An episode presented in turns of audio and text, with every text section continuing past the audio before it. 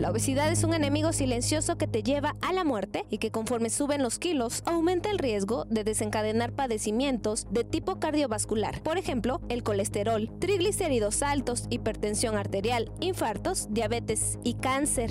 De acuerdo a los especialistas, una vez que el paciente padece obesidad, su calidad de vida disminuye y con ello el tiempo de vida. Por ejemplo, si el paciente es obeso vivirá 6 a 7 años menos. Si su padecimiento es acompañado por otra enfermedad, su tiempo de vida se reduce aún más. O sea, puedes estar viviendo entre 10 a 20 años menos en tu expectativa de vida y solo por la chiquillada de ser gordo, ¿no? ¿Por qué? Porque mecánicamente hablando el exceso de peso repercute ahí y en la zona lumbar tu cuerpo está cargando más eh, peso y trabajando más de lo que debe esforzarse. Una vez desarrollada la obesidad, el proceso bioquímico inicia con la resistencia a la insulina en células de grasa y músculo. Ello puede activar el desarrollo del cáncer. Según los especialistas, el 45% de los obesos están propensos a desarrollar cáncer en alguna parte del cuerpo u órgano. Y a partir de esa resistencia a la insulina, comienza entonces el arbolito a florecer y a dar frutos que se llaman obesidad, diabetes, hipertensión, cáncer, pero no es en esencia, si, si me di a entender,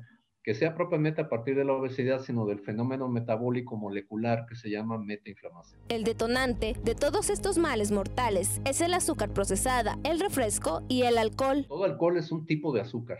Azúcares hay diversos en la naturaleza. Eh, eh, el, con el que nosotros funcionamos se llama glucosa, pero cualquier alcohol, entiendes, una cerveza, un vino, eh, un whisky, un brandy, cualquiera de esas cosas termina convertido, eh, convertido en glucosa y si sobra, se va a convertir en grasa y ahí ya tenemos problemas. Según los especialistas, si este mal no es atendido, la enfermedad de la obesidad y todas aquellas asociadas como el cáncer terminarán en la muerte. Adelgazar y llevar una buena alimentación es el primer paso para vivir algunos años más. ¿Qué tienes que hacer a, partir de ese momento? Pues eh, adelgazar. una buena pregunta sería, ¿y cuánto?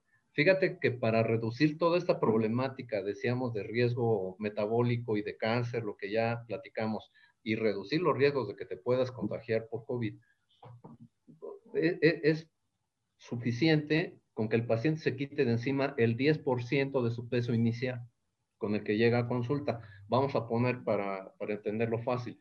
Te llega al consultorio un paciente con 100 kilos de peso y con que baje a 90, con que baje el 10%, con eso ya está previniendo un montón de problemas al mediano y largo plazo, pero aprende a comer entonces de manera saludable, o sea, de la manera más natural que puedas.